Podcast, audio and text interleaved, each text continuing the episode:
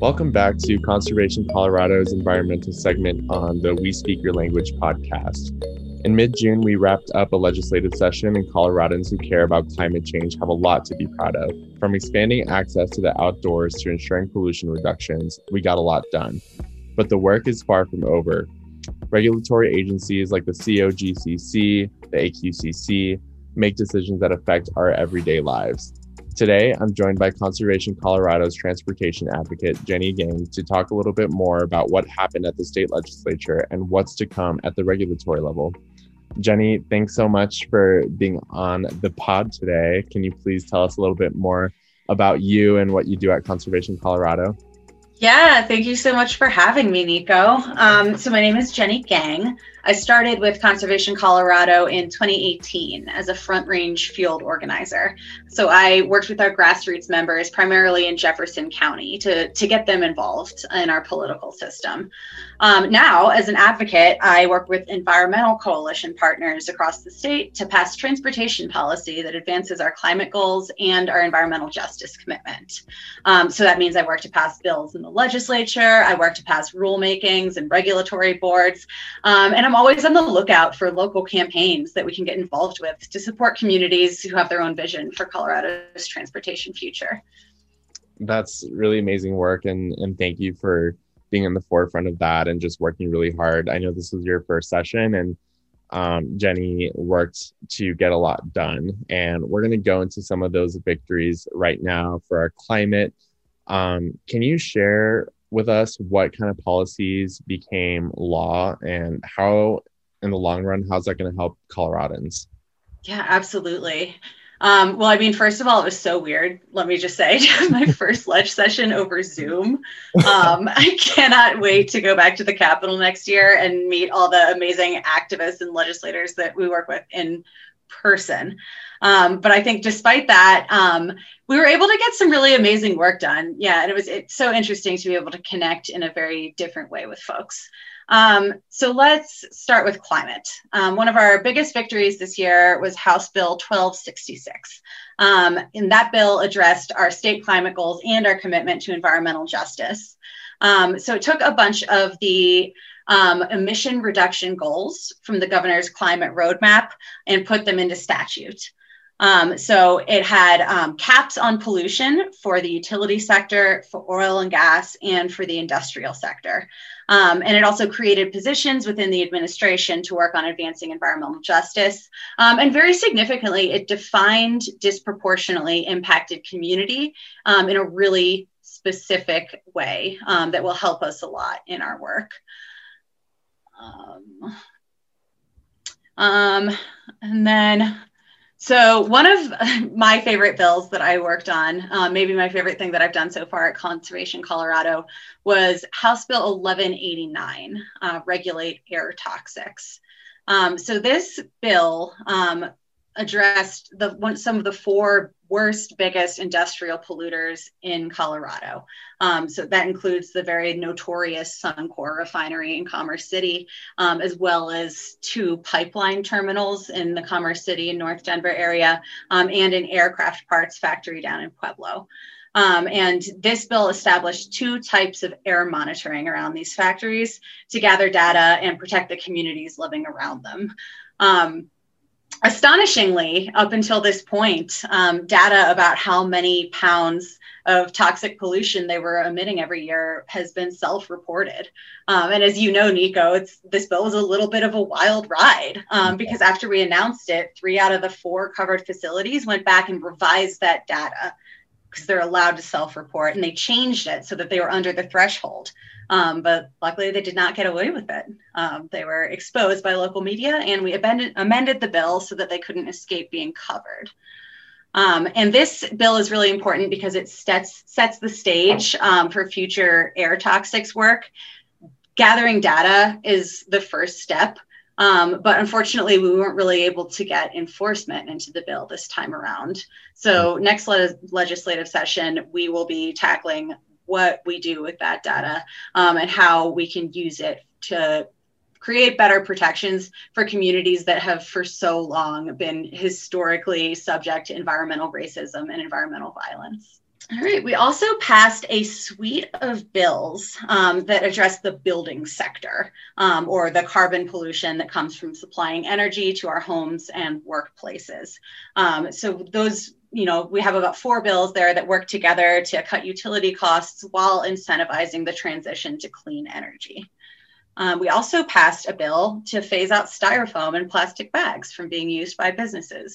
Um, Denver now has a plastic bag fee, and yesterday, for the first time, I remembered to bring my reusable bag to the grocery store. Let's move into talking about our land and our water. What did the legislature do this year to address that and, and to help conserve um, land and water? Yeah, we did a lot. Um, we all know that Colorado loves its public lands. I could probably spend the rest of the podcast talking about the mental health benefits that come from hiking or just enjoying our time in nature. Um, and let's be frank, we have some of the most spectacular nature out there. Um, but it costs money to keep our state parks going. So we passed two bills to provide a whopping 37.5 million in stimulus funding to maintain them. And we also created the Colorado Wild Pass, with, which lets people purchase a discounted park pass when they register their cars. And that'll create very significant and sustainable revenue. Um, but unfortunately, as we know, access isn't equal. Um, and while every Coloradan has the right to take advantage of what public lands have to offer, the reality is that not every person has that access or feels comfortable doing so. Um, for far too long, Black, Indigenous, Latinx, and people of color, as well as people with disabilities and the LGBTQ plus community, have not had the same opportunities. Um, so we passed House Bill 1318, which is Colorado's Outdoor Equity Fund, um, which will provide money directly to programs that um, uh, connect disinvest youth from disinvested communities to the outdoors. Um, we have three million per year with the possibilities of going higher through private donations and contributions. Um, and then finally, I mean, we've all been hearing so much in the news lately about how water is a bigger and bigger issue in this state, how the Western Slope is in a historic drought, how they're they already at the beginning of June closed off one of our most famous fishing rivers for fishing. Um, and all of that, you know, fishing, recreation, rafting, it's essential for the economic well-being of so many of our mountain towns um, as well as just the colorado lifestyle. Like we love our water we love our rivers and lakes and streams um, but we need a plan for how to meet those future needs. And this year we were able to pass house bill 1260 to fund the colorado water plan um, for today and for future generations. Nice. That when you're talking about you know access to the outdoors i i try to go out at least every weekend to try and enjoy what colorado has to offer. And um, i know that during covid a lot of people went to public parks a lot of people visited state parks and attendance went up. So the more people go visit these places the more money that has to go there in order to you know keep them in good condition. Um, we can't let our public lands deteriorate. So I'm really glad that this all this revenue is going to be heading towards our public lands and making sure that you know folks and people who live in in disinvested communities, especially youth, get to go outside. Um, and of course, I agree 100% with the rivers and streams, especially right now for Western Colorado, that um, the levels of drought are very, very scary. Um, so I mean, overall, combined climate, land, and water, it seems like Conservation Colorado did a lot this session, and there's a lot to celebrate. Um, Jenny, since transportate, you are the transportation advocate of Conservation Colorado, and that's more in your wheelhouse. Um, and I know that in 1266, um, there wasn't too much there. There wasn't anything there to um, reduce pollution in the transportation sector, and then also in the transportation bill that they passed. Can you tell us right now what transportation looks like in Colorado? Yeah, um, so that was actually one of our few big disappointments from this session was not getting the transportation goals included in 1266. Um, because honestly, the transportation sector is our biggest hurdle when it comes to meeting the state's climate goals. Um, the it's the number one source of carbon pollution in the state. The governor's roadmap says that we need to reduce transportation pollution 26% by 2025 and 50% by 2030. And it says we have to reduce the amount of vehicle miles traveled. Um, so the total number of miles traveled by every car in the state, also known as VMT, we have to reduce it 10% by 2030. And right now we are just not on track to meet that goal. Um, and if we're going to do this, we need all hands on deck. Uh, one thing I like about working on transportation is that it's not just about climate science and VMT and technical rec- regulation. Um, it's social science too. It's mm-hmm. about how people move. It's mm-hmm. about how mobility options or lack of options impact communities, especially communities that are disproportionately impacted by pollution. Um, and it's about freedom. It's about envisioning a world where we're not confined to our cars and we get to choose healthier and more enjoyable options for getting around. And it sounds like you're getting into kind of the path where I want you to go, which is what what do we need to do? What do Coloradans need to do? What does the state need to do to address pollution from um, the transportation sector? Yeah, so basically, there are two ways that the state is trying to reduce pollution from transportation. Um, one of them is electrification, which means getting more electric cars and trucks on the road, as well as transitioning whole fleets like school buses. Um, we can only do this if we have the charging infrastructure to support all these EVs and if we make them affordable to all Coloradans, um, mm-hmm. which we have a long way to go in that respect. Um, but luckily, one of the thing, other things we passed this ledge session was a transportation funding bill that puts $734 million towards different electrification initiatives. Okay. Um, the other thing that we need to do to reduce the amount of driving that people do to get around. Um, so that's the VMT that I was talking about. Um, and that's where what we call multimodal transportation comes in. So that means any transportation option or combo of options that isn't driving. But right now, Colorado is designed to make it very hard to get around without a car. So once we have more options like walking, like biking, taking public transit, people will have the freedom not to drive everywhere. Mm-hmm. But that means those options have to be easy and affordable. We don't have that right now.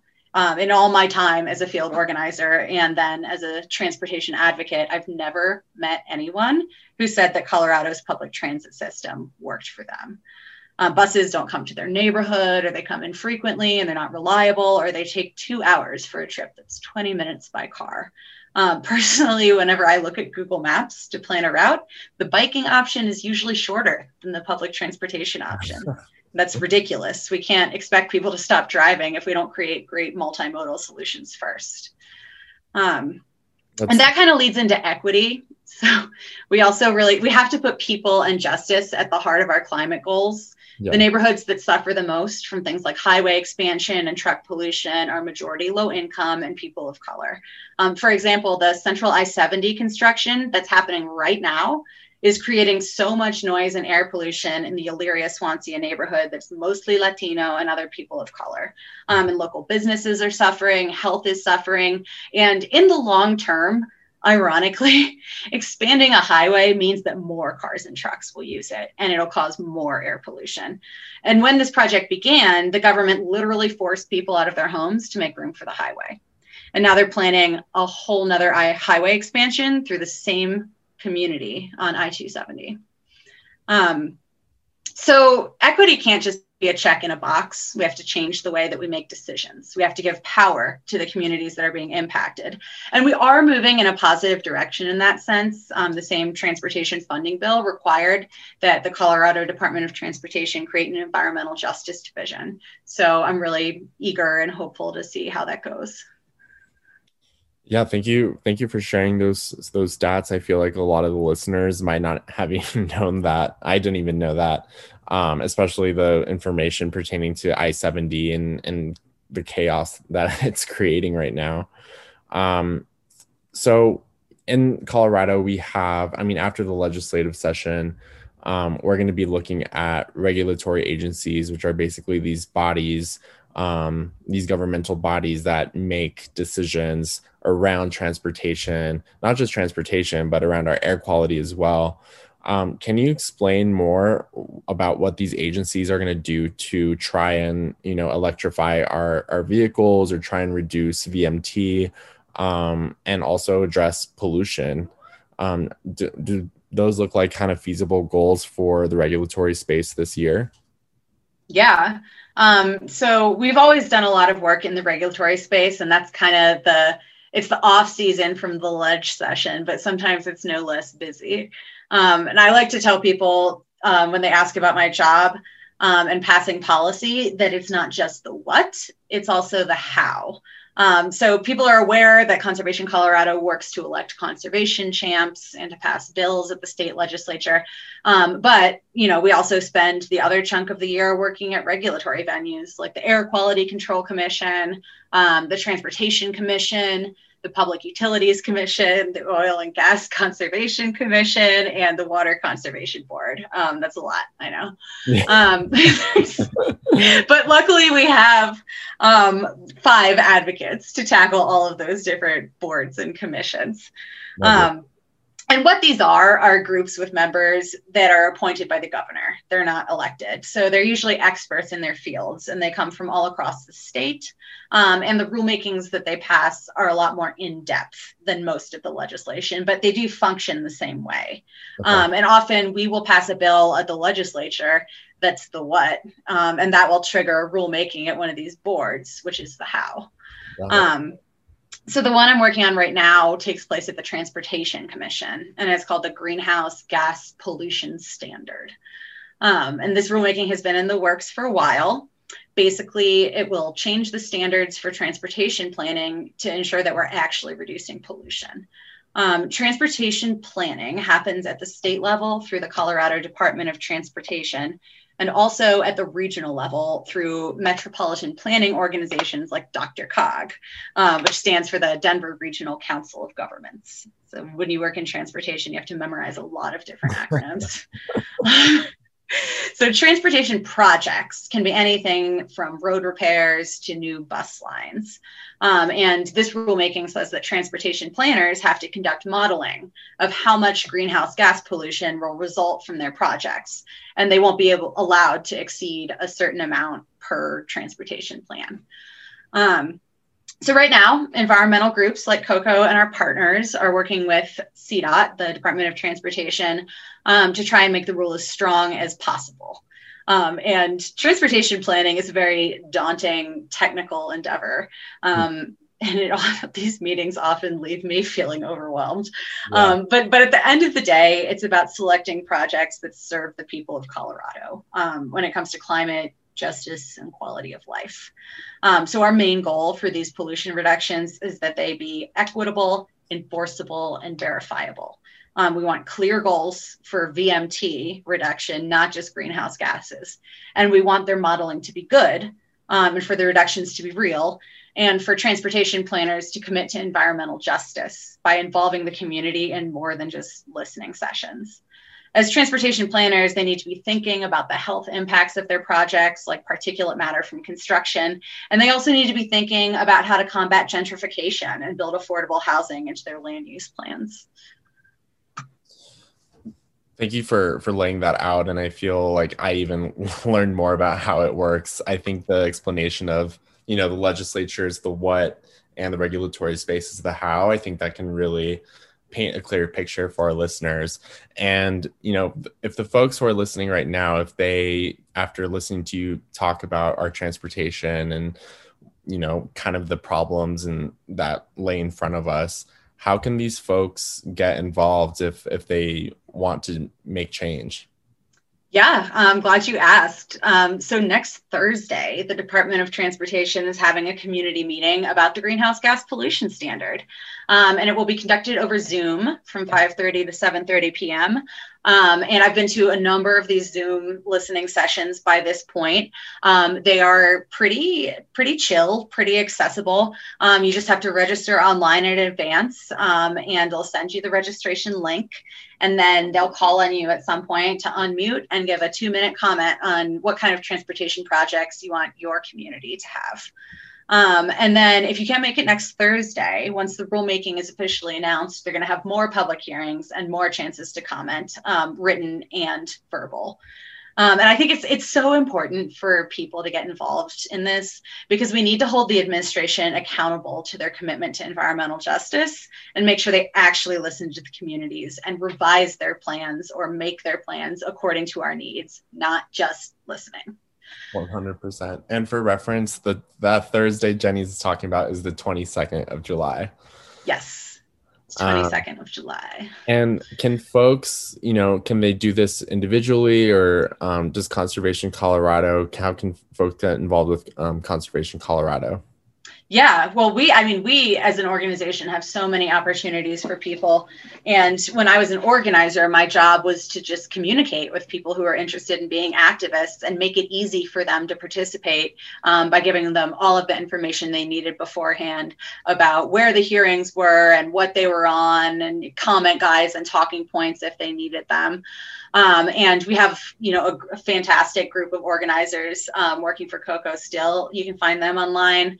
Um, and if you're interested in just sort of getting our regular updates and hearing about all these opportunities as they come, all you got to do is visit our website, conservationco.org, and sign up for our emails. Awesome.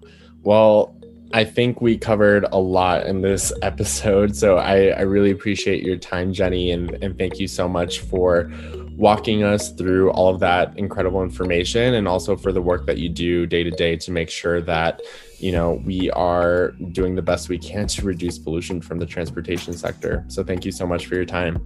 Yeah thank you for having me. Awesome